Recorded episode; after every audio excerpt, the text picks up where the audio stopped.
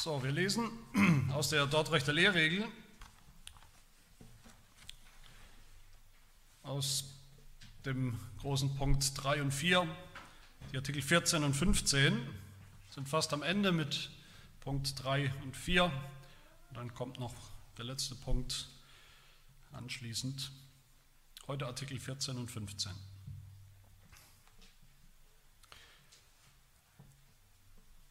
Es geht um den Glauben.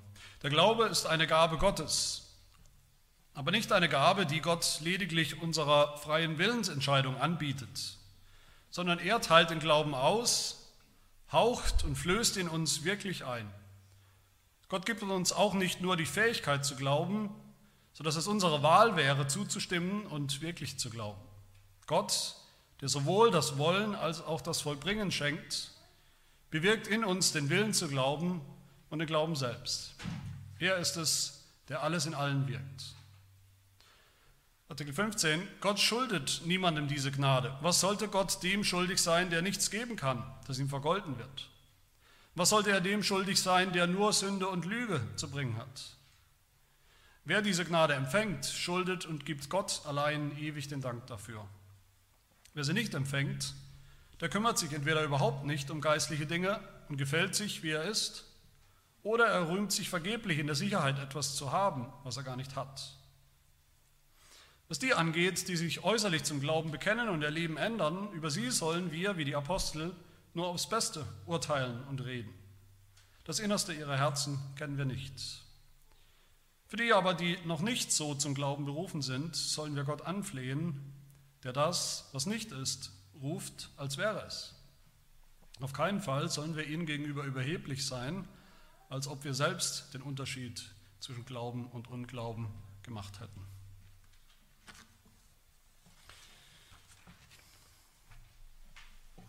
Ich weiß nicht, wie euch es geht, aber mir geht es so jedes Mal, jedes Jahr, wenn Weihnachten ist, denke ich mittlerweile, Weihnachten war früher irgendwie anders. Ich weiß nicht, ob das überall stimmt, vielleicht ist es in manchen Häusern noch so wie früher, aber ich kann mich erinnern, dass bei uns als ich noch Kind war, wurde immer ein Riesengeheimnis gemacht aus Weihnachten, vor allem aus Heiligabend. Wir mussten stundenlang, vielleicht kam das auch noch so vor, aber ich glaube, es war tatsächlich stundenlang in unserem Zimmer sitzen, durften nicht raus, vielleicht gerade mal aufs Bad, aufs Klo ähm, und mussten da uns überlegen, was jetzt gerade so vor sich geht, wie das, das Weihnachtszimmer, das Wohnzimmer geschmückt wurde und wie, äh, wie die Geschenke da äh, platziert oder reingebracht wurden. Das gilt besonders für die Geschenke. Wir wussten natürlich immer irgendwo, dass wir wahrscheinlich Geschenke bekommen, auch wenn wir wussten, wir Jungs zumindest, dass wir keins davon verdient hatten. Aber was, was die Geschenke anging, da war das auf jeden Fall so, dass das allerhöchste Geheimhaltungsstufe geherrscht hat. Wir wussten also wirklich überhaupt gar nichts, was wir bekommen. Heute ist es oft anders, vor allem größere Kinder, die wissen genau, was sie wollen und die wünschen sich was und die Eltern sagen, gut, bevor ich mir Gedanken mache, kriegen sie genau das und ich gebe einfach dann mein, meine 50 oder 100 Euro oder was auch immer da, dafür. Die Kinder beschenken sich teilweise selbst. Das ist nicht unbedingt schlecht, aber es ist eben anders. So ähnlich ist es bei unserem Thema hier, bei dem Glauben, wie wir es gehört haben, bei dem Geschenk des Glaubens. Das ist mein Vergleichspunkt. Ich glaube, wir alle, die wir hier sitzen, wissen, Christ sein, ob wir Christen sind oder nicht, ob wir zu Jesus gehören oder nicht, ob wir in den Himmel kommen oder in die Hölle, all das entscheidet sich an einem Faktor, nämlich am Glauben. Da würde wahrscheinlich kaum einer widersprechen, aber die Frage ist, was genau ist der Glaube eigentlich? Oder wie funktioniert dieser Glaube? Woher kommt er? Ist der Glaube ein völlig überraschendes Geschenk, dass wir, das plötzlich da ist, dass wir geschenkt bekommen von jemand anderem, obwohl wir wissen, wir haben es nicht verdient, wir haben es uns vielleicht nicht mal gewünscht, ausgesucht. Oder ist der Glaube auf der anderen Seite so ein Geschenk, was ich mir selber ausgesucht habe und ich brauche nur jemanden, der mir ein bisschen hilft, eben das nötige Kleingeld dazu zusteckt. Ich will gleich noch dazu sagen, warum das so eine wichtige Frage ist für uns alle. Das ist keine theoretische Frage, das ist eine sehr wichtige, sehr entscheidende Frage. Wenn, wenn das so ist, wenn der Glaube entscheidet über alles, über unser ganzes Leben, über die Tatsache, wer wir sind und wo wir sein werden in alle Ewigkeit, dann ist es natürlich entscheidend, das wissen wir alle, dass der Glaube auf einem festen, soliden Fundament steht.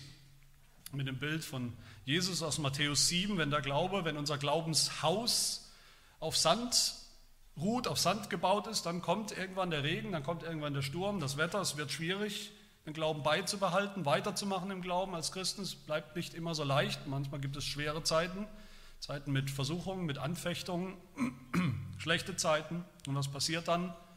Es schwimmt alles davon, weil kein Fundament da ist, es bricht alles zusammen. Und wir sehen das, wir kennen alle wahrscheinlich solche Leute, bei denen das leider passiert ist. Aber wenn das Haus unseres Glaubens auf einem Fundament aus Felsen steht, dann kann es stehen bleiben. Dann bleibt es bestehen, auch wenn es schwer wird, auch wenn das Wetter kommt. Und was, ist dieses, was, ist, was wäre ein Fundament aus Sand? Das wäre, wenn unser Glaube insgesamt auf irgendetwas beruht, was wir getan haben. Wenn der Glaube angefangen hat, unser Glaube angefangen hat mit irgendwas, was wir getan haben, das ist sehr sandiger Boden. Das ist kein Fundament, auf dem man irgendeine Sicherheit oder fröhliche Gewissheit des Glaubens bis, bis zu unserem Lebensende finden kann. Und was wäre ein Fundament aus Felsen? Das wäre, wenn unser Glaube auf Gott beruht, auf etwas, was Gott selber getan hat, was er selbst an uns getan hat, uns gegeben hat, uns geschenkt hat und was er nicht mehr zurücknehmen wird bis zu unserem Lebensende. Das wäre ein Fundament, das uns wirklich Ruhe und Gelassenheit gibt, auch in den Stürmen, auch in den Schwierigkeiten unseres Lebens. Woher kommt der Glaube? Wie fängt alles an? Warum haben wir oder wie haben wir überhaupt angefangen zu glauben? Wie kann jemand anfangen zu glauben? Die Lehrregel sagt uns drei Dinge darüber, drei Dinge über den Glauben. Erstens, der Glaube ist ein Geschenk. Zweitens, der Glaube ist völlig unverdient, dieses Geschenk. Und drittens, der Glaube muss dann auch ausgeübt werden. Er ist dann auch etwas, was wir tun, wir selbst. Zum Ersten, der Glaube ist ein Geschenk. Das heißt es gleich hier am Anfang, Artikel 14. Der Glaube ist eine Gabe Gottes, wörtlich, wirklich ein Geschenk steht da. Der Glaube ist ein Geschenk Gottes. Man könnte denken, gut, das hören wir so und das sind wir erstmal aller Meinung, alle einer Meinung. Das ist aber leider nicht so. Wer hat das nicht schon gehört, wie große Evangelisten vielleicht bei irgendeiner großen christlichen Veranstaltung mit vielen hundert Leuten, wie sie predigen, das Evangelium, ich sage es mal in Anführungsstrichen, predigen und dann irgendwann kommt der Moment, die Musik geht aus, vielleicht wird es noch ein bisschen verdunkelt alles und es kommt der Moment, es ist die Zeit für die Entscheidung und dann heißt es, solche Dinge, das sind jetzt meine eigenen Worte, aber so ähnlich habe ich es und ihr vielleicht auch schon oft gehört, dann heißt es, Gott hat alles getan. Jesus Christus hat alles getan. Jetzt bist du dran. Glauben musst du selbst. Glauben ist jetzt deine Antwort auf das Evangelium, auf Gottes Angebot. Dein Glaube ist die Hand, die einschlägt in die ausgestreckte Hand Gottes. Solche Formulierungen, wie, wie man sie in manchen Kirchen oder Gemeinden Woche für Woche hört, in manchen Freikirchen, manchen evangelikalen Gemeinden in der Predigt oder nach der Predigt, die machen eines auf jeden Fall sehr, sehr deutlich, nämlich dass man Glauben eben nicht als Geschenk versteht, sondern als eine menschliche Tat. Das ist etwas, was wir tun. Etwas, was wir tun müssen und etwas, was wir auch tun können. Jeder kann das. Der Glaube ist eigentlich ein Werk etwas, was der Mensch tun kann. Es liegt im Bereich unserer Möglichkeiten, und zwar von jedem einzelnen Menschen. Was für ein Fundament hat so ein Glaube, wenn wir ihn machen können, wenn wir ihn bringen können, tun können? Diese Leute, die sich so entschieden haben, bei so einer Veranstaltung oder bei so, einer, so einem Gottesdienst, die können gar nicht anders, als immer dann, wenn es mal schwer wird in ihrem Leben oder wenn sie mal zweifeln oder irgendwelche Herausforderungen haben oder merken, wie ihr Glaube wankt oder schwankt, können sie gar nicht anders, als immer wieder zurückzuschauen auf diesen ersten Moment und was sie da getan haben, sich selbst zu vergewissern, dass sie alles richtig gemacht haben. Das soll die Grundlage sein für Gewissheit im Glauben. Aber das ist ein Fundament aus Sand und nicht Felsen. Woher hat die Lehrregel das, dass sie das so behauptet hier, dass der Glaube zuallererst ein Geschenk ist. Die Bibel sagt das an vielen Stellen. Ich will nur zwei rausgreifen, zwei deutliche Stellen. Epheser 2, eine wichtige Stelle, da sagt der Apostel Paulus, er beschreibt, wie die, an die er schreibt, wie die gläubig geworden sind. Epheser 2, Vers 8. Denn aus Gnade seid ihr errettet durch den Glauben. Und das nicht aus euch. Gottes Gabe ist es. Gottes Gabe. Der Glaube ist überhaupt nicht ein Werk, das wir tun. Er ist eine Gabe, er ist ein Geschenk. An einer anderen Stelle, 1. Korinther 4, da spricht Paulus auch zu Gläubigen. Er spricht da zu Christen, zu Gläubigen, die immer wieder stolz, anscheinend stolz geworden sind darauf, dass sie ja immerhin gläubig sind. Andere nicht, aber wir sind immerhin gläubig. Und Paulus erinnert sie oder ermahnt sie, 1. Korinther 4, Vers 7, er sagt zu ihnen, wer gibt dir den Vorzug? Was besitzt du, das du nicht empfangen hast? Und er spricht vom Glauben, von ihrem Gläubigsein. Was besitzt du, das du nicht empfangen hast? Wenn du es aber empfangen hast, als Geschenk, was rühmst du dich, als ob du es nicht empfangen hättest? Was rühmst du dich, als, als wäre es dein eigenes Verdienst? Als hättest du irgendetwas beigetragen dazu. Ich denke, passendere Worte hätte Paulus nicht sagen können, wenn man sieht, wie viele Christen heute reden über ihren Glauben, wie sie sich rühmen, wenn sie gefragt werden, wie sie gläubig geworden sind, wie sie gleich erzählen von sich und ihrer Entscheidung und ihrem Tun. Paulus sagt, den Glauben haben wir empfangen, nicht gemacht, als Geschenk. Soweit, so gut mal, aber selbst wenn wir jetzt alle übereinstimmen würden, okay, der Glaube ist ein Geschenk, selbst dann gibt es noch unterschiedliche Möglichkeiten, das zu verstehen, um mal in diesem Bild von, von Weihnachten oder von Heiligabend zu bleiben. Die Frage ist der Glaube ein Geschenk, das wir auspacken, das da vor uns liegt, an Heiligabend, wir kommen rein in das Zimmer und das Geschenk liegt da und wir müssen uns jetzt entscheiden, ob wir es überhaupt haben wollen oder nicht. Wie man das auch manchmal hört von kleinen Kindern, vielleicht undankbaren Kindern, die ein Geschenk auspacken und dann gehen die Mundwinkel nach unten und sie sind eigentlich überhaupt nicht begeistert, weil sie eigentlich was ganz anderes haben wollten. sie wollen das Geschenk nicht. Können wir das Geschenk des Glaubens auch einfach links liegen lassen, weil wir es nicht haben wollen? Ist das das Bild? Sicher, sicherlich nicht. Das ist nicht gemeint mit einem Geschenk. Der Glaube ist ein Geschenk. In diesem Sinne nicht. Wenn das Wort Gottes sagt, der Glaube ist ein Geschenk, dann meint es etwas ganz anderes. Die Lehregel sagt uns auch deutlich, was eben nicht damit gemeint ist. Sie sagt, aber der Glaube ist nicht eine Gabe, die Gott lediglich unserer freien Willensentscheidung anbietet. Das ist genau dieses Bild. Gott legt nicht das, das Geschenk des Glaubens unter, unter den Tannenbaum und wir stehen dann davor und wir nehmen es oder auch nicht. Wir wollen es oder wir wollen es eben auch nicht. Und jeder, der es will, ist sozusagen selbst schuld. Und jeder, der es nicht will, ist auch selbst schuld. Gott wartet nicht auf unsere Zustimmung. Gott respektiert oder wartet nicht auf unseren freien Willen, unsere freien Willensentscheidung, die wir ja, wie wir wissen, mittlerweile hoffentlich als Sünder überhaupt nicht haben, weil wir nicht in diesem Sinne frei sind als Sünder. Sondern, wie ist es gemeint, Glaube als Geschenk, die Lehrregel weiter, sondern er teilt den Glauben aus, er teilt ihn aus, er haucht ihn ein, er flößt ihn uns wirklich ein. Das ist sehr starke klare Sprache oder nicht? Damit wirklich alle Missverständnisse ausgeräumt werden. Versuche das mal nochmal in diesem Bild von, von Heiligabend. Stellt euch vor, die ganze Familie kommt schön zusammen oder ist zusammen an Heiligabend. Diese ganze Szene, man schaut sich das an, alle sind da im Wohnzimmer, es ist alles schön mit Kerzen ausgeleuchtet und die ganze Familie ist tot. Das sind alles Leichen, was ja dem biblischen Sinn oder dem biblischen Bild des Sünders entspricht, geistlich gesprochen. Da ist keine geistliche Regung, kein Mucken und Zucken.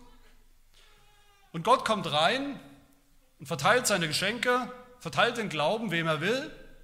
Er geht hin, er macht Mund-zu-Mund-Beatmung bei dem, wo er will. Er haucht den Glauben ein, er haucht Leben ein. Er nimmt einen Löffel und flößt uns den Glauben ein, sodass er uns sozusagen die Speiseröhre runterringt, äh, runter, ähm, wie sagt man, runterläuft. Und dann beginnen wir uns plötzlich zu regen, beginnen wir zu glauben. Das ist das Bild hier. Nach all dem, was wir über den Mensch als Sünder gehört haben, müsste das eigentlich auch logisch sein, dass das die einzige Möglichkeit ist, wie es gehen kann, wie wir den Glauben bekommen können. Aber wie wir wissen, die Arminianer sehen alles anders. Die sehen das auch hier anders. Die meisten Christen sehen das heute auch leider anders. Das haben die Arminianer gesagt, sie hatten große Probleme mit dieser Rede davon, dass Gott uns überhaupt etwas einflößt, dass er das tut, dass, er, dass der Glaube uns von außen eingehaucht, eingeflößt wird mit dem Löffelchen sozusagen. Die Arminianer haben gesagt, so lesen wir es in der Verwerfung 6, bei der wahren Bekehrung, ich zitiere, bei der wahren Bekehrung des Menschen werden nicht neue Eigenschaften oder Gaben von Gott, dem Willen, eingeflößt. Der Glaube ist keine Eigenschaft oder Gabe von Gott eingeflößt, sondern nur eine Tat des Menschen. Eine Tat des Menschen. Eine Gabe ist höchstens das Vermögen, zu ihm zu gelangen. Verstehen wir das? Gott schenkt uns was, sagen sie. Ja, Gott schenkt uns was. Aber er schenkt uns nur das Vermögen, glauben zu können, die Fähigkeit, wenn wir wollen, glauben zu können. Die Möglichkeit.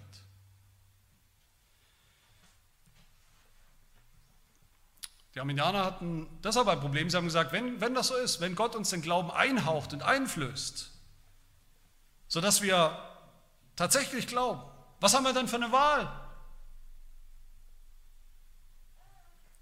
Dann sind wir ja gezwungen zu glauben.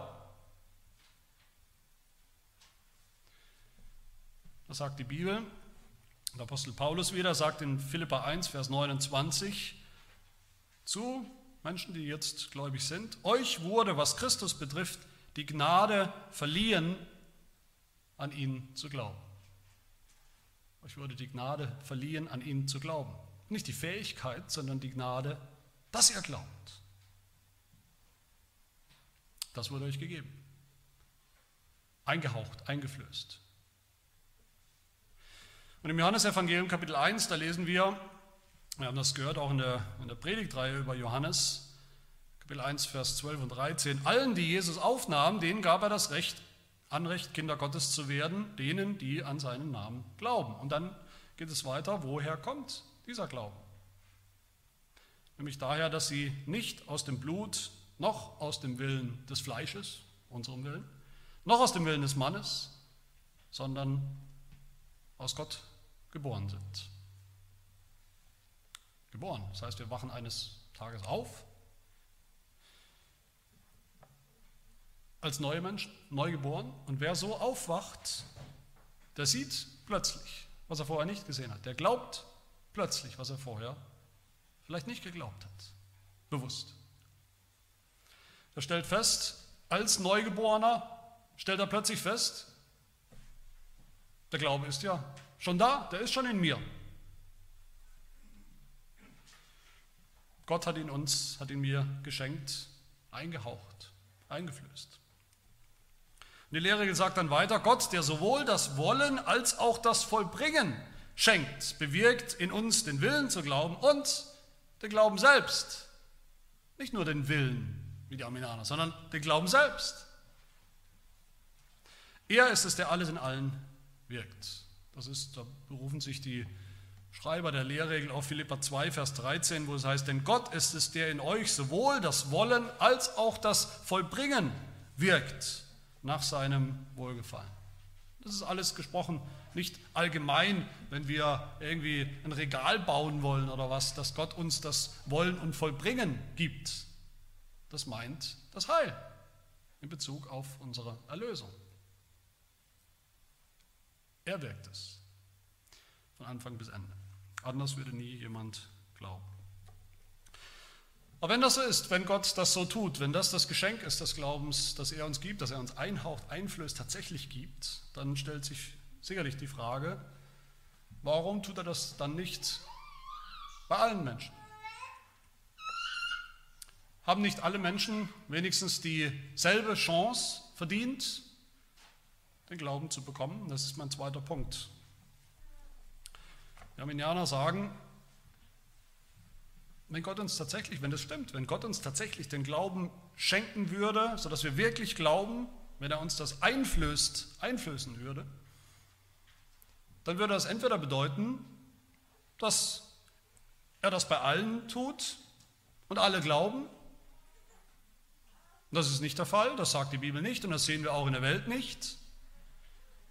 Also gibt es nur die andere Möglichkeit, nämlich dass Gott das nur bei manchen tut, dass er nur manchen den Glauben so einhaucht und einflößt. Und wenn das so ist, dann ist das höchst ungerecht. Und deshalb sagen sie, nein, Gott schenkt nicht wirklich den Glauben, Gott schenkt uns nur die Fähigkeit zu glauben, die Fähigkeit, dass wir das von uns aus können. Und diese Fähigkeit schenkt er allen Menschen. Diese Gnade schenkt er allen Menschen. Nochmal mit unserem Bild, ich will es nicht überstrapazieren, habe ich wahrscheinlich schon, aber nochmal in unserem Bild. Gott legt uns das Geschenk des Glaubens fein säuberlich eingepackt, mit Schleife drumherum. Für jeden Menschen der Welt legt er es unter diesen Tannenbaum, weil er uns das schuldet. Er schuldet es jedem einzelnen Menschen, dass da ein Geschenk, das Geschenk des Glaubens liegt. Es wäre ja ungerecht, wenn, da, wenn wir fünf Kinder haben und es liegen nur drei Geschenke da. Das kann nicht sein sagen die Armenianer. Und natürlich kommt ja alles zusammen, was wir bisher schon in unserer Lehre gehört haben, das wir natürlich nicht vergessen und aus den Augen verlieren wollen, was wir gehört haben, vor allem über die Erwählung, dass wir alle, jeder Mensch ist von Anfang an Sünder und Sünder haben eben, wenn es darum geht, was Sünder verdient haben, was gerecht wäre, dann ist es, wenn überhaupt, der Tod. Das wäre das einzig Gerechte, dass Gott Sünder verdammt. Und wenn er Einzelne erwählt zur Erlösung, wenn er Einzelnen die Gnade schenkt, wenn er Einzelnen das Geschenk des Glaubens macht, dann ist das alles andere als ungerecht, dann ist das Gnade, das nennen wir Gnade.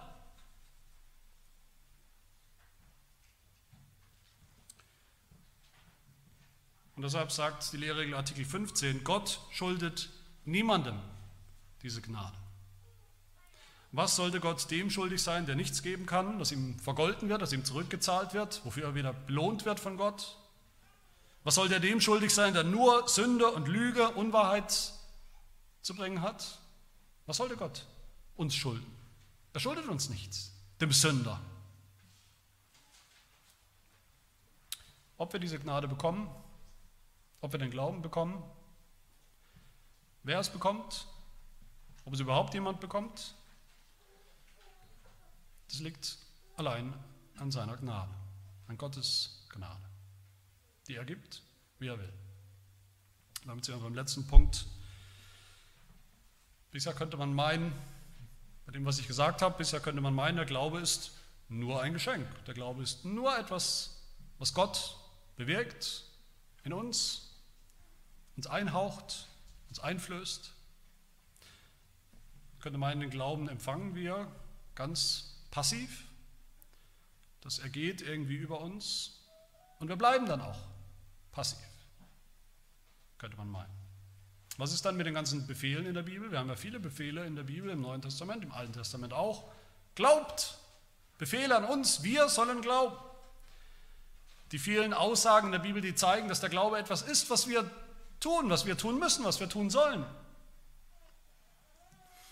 Und vielleicht ist es eine der wichtigsten Klärungen in dieser Frage nach dem Glauben, wie die Bibel ihn beschreibt, die ich euch hier mitgeben will, nämlich dass die Bibel unterschiedlich redet vom Glauben. Es ist nicht alles auf einer Ebene, sie redet nicht immer gleich vom Glauben. Die Bibel unterscheidet, wir finden eine Unterscheidung in der Bibel zwischen der Gabe des Glaubens, dem Geschenk des Glaubens und dem Akt des Glaubens. Eine Unterscheidung zwischen dem Ursprung des Glaubens, wo er eigentlich herkommt, der Quelle, und der Ausübung des Glaubens. Eine Unterscheidung zwischen, man könnte sagen, zwischen dem passiven Empfang, wir sind passiv, wenn wir den Glauben empfangen, er wird uns als Toten eingehaucht, eingeflößt, und dann der aktiven Ausübung des Glaubens in unserem Leben. Das wird unterschieden in der Bibel, das müssen wir unterscheiden. Das können wir nicht über einen Kamm scheren. Das ist nicht gleich. Gott schenkt uns den Glauben, sonst gibt es keinen, sonst haben wir keinen Glauben, sonst fangen wir nie an zu glauben. Aber wenn er ihn uns schenkt, dann glauben wir aktiv. Das ist eigentlich, glaube ich, gar nicht so unlogisch und so kompliziert. Das Geschenk, von dem wir ja sprechen, auch in dem Bild von, von Weihnachten, von Heiligabend, da geht es ja nicht um ein Fahrrad oder um eine Playstation oder was auch immer, was sich ein Kind so dringend wünscht.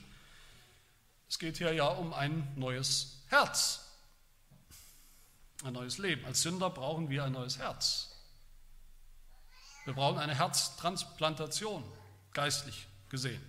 Aber es ist eben nicht so, als würde Gott uns an Heiligabend, um das letzte Mal dieses Bild zu gebrauchen, sozusagen eine Kühlbox unter den Tannenbaum stellen mit einem Herz drin, mit einem Spenderorgan und dann fragen, ob wir es eben gerne haben wollen oder nicht. Sondern es ist ganz anders. Eben vor einem Augenblick waren wir noch tot und plötzlich wachen wir auf aus der Narkose. Wir wissen nicht so recht, was passiert ist. Ist noch ein bisschen verschwommen alles. Dann merken wir allmählich, dass eins nach dem anderen anders ist, dass eigentlich alles anders ist, dass unser Herz schlägt, wieder schlägt oder neu schlägt, wie es vielleicht noch nie geschlagen hat. Und dieses neue Herz, das jetzt schlägt, geistlich für Gott, das aller, allererste, was dieses neue Herz tut, ist, es glaubt. Wir glauben damit. Wir glauben an Gott, an seinen Sohn, Jesus Christus, wer er ist, was er getan hat. Wir glauben dem Wort Gottes, wir glauben dem Evangelium. Die Lehrregel schließt dann mit ein paar Konsequenzen aus diesem Verständnis von Glauben, diesem biblischen Verständnis von Glauben. Die erste Konsequenz, sie sagt, die Lehrregel, wer diese Gnade empfängt, schuldet und gibt Gott allein ewig den Dank dafür. Ist logisch, oder nicht? Wenn es wirklich ein Geschenk ist, das wir nicht mal haben wollten, das wir nicht verlangt haben, dass wir nicht mal vielleicht wussten, dass wir es genauso brauchen. Und Gott allein ist der Ursprung, der Geber dieser Gabe. Er schenkt es uns allein, wir sind passiv in der Sache. Er flößt es uns ein, er haucht es uns ein, bevor wir eine Lebensregung überhaupt zeigen. Also danken wir auch ihm allein und schauen nicht auf uns, was wir getan haben um gläubig zu werden, vermeintlich. Wir danken ihm für diese Gabe, dieses Geschenk, das er niemals mehr zurücknehmen wird. Egal welche Höhen und Tiefen wir in unserem christlichen Leben noch erleben. Egal welche Anfeindungen, Anfechtungen, Herausforderungen. Gott nimmt seine Gabe, sein Geschenk nicht mehr zurück. Das ist ein solides Fundament.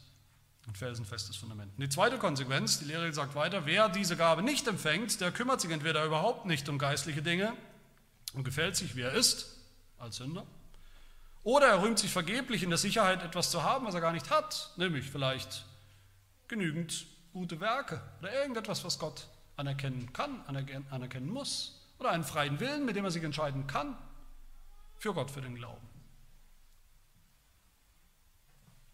Wer den Glauben nicht geschenkt will, als dieses freie Geschenk Gottes, sondern meint, er könnte ihn selber machen, er könnte ihn selber tun, selber hervorbringen,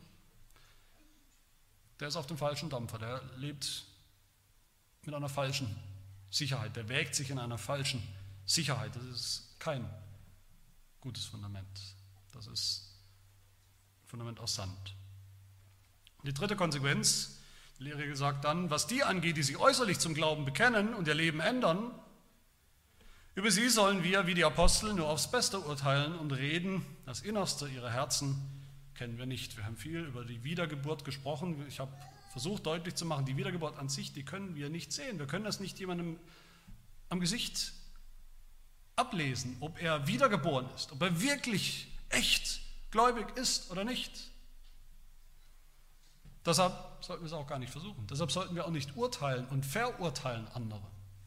Weil wir denken, naja, so wie der aussieht, was der macht, so, da kann was nicht stimmen. Obwohl er sich zu Jesus Christus bekennt, obwohl er ein Mitglied unserer Gemeinde ist, sondern jemand, der sich aufrichtig zum Glauben bekennt, über den sollten wir das Beste denken, den sollten wir mit offenen Armen empfangen als Bruder und Schwester, egal wie uns vielleicht das eine oder andere nicht passt, was er tut. Und das Letzte, die Lehre sagt dann zum Schluss, für die aber, die noch nicht so zum Glauben berufen sind, sollen wir Gott anflehen. Den Gott, der das, was nicht ist, ruft, als wäre es. Auf keinen Fall sollen wir ihnen gegenüber überheblich sein, als ob wir selbst den Unterschied zwischen Glauben und Unglauben gemacht hätten. Und da ist immer wieder wichtig, dass wir darüber nachdenken, wie wir gläubig geworden sind. Wie wir gläubig geworden sind. So trotzig, rebellisch, wie wir einmal waren. Wie konnte das sein? Wir haben es nicht gemacht, wir haben es nicht verdient. Gott hat es uns geschenkt. Es ist allein seine Gnade. Und wenn wir das kapiert haben, wenn wir das niemals vergessen, warum um alles in der Welt sollten wir dann überheblich über, auf irgendeinen anderen herabschauen, der noch nicht glaubt? Sollten wir nicht vielmehr beten für ihn, für sie? Gerade weil wir wissen, Gott kann auch ihm, kann auch ihr dieses Geschenk geben. Das Geschenk des Glaubens. Gott kann das rufen, was noch nicht ist, noch nicht ist. Und dann ist es da. So ist der Glaube. Deshalb lasst uns dankbar sein. Das ist, wie die Lehre gesagt das ist die allererste Folge oder, oder Reaktion auf das. Dankbar zu sein, dass das bei uns der Fall war. Dass wir den Glauben so bekommen haben. Dankbar sein dafür, dass das die Art und Weise ist, wie Gott Menschen rettet. Er wartet nicht auf uns, was wir tun, unsere Entscheidungen, unseren freien Willen. Er wartet auf überhaupt nichts. Es gibt keine Vorbereitung von unserer Seite für dieses Geschenk des Glaubens. Gott macht es uns und es ist da. So war es bei uns. Dafür sollten wir dankbar sein. Und dann lasst uns beten. Lasst uns beten für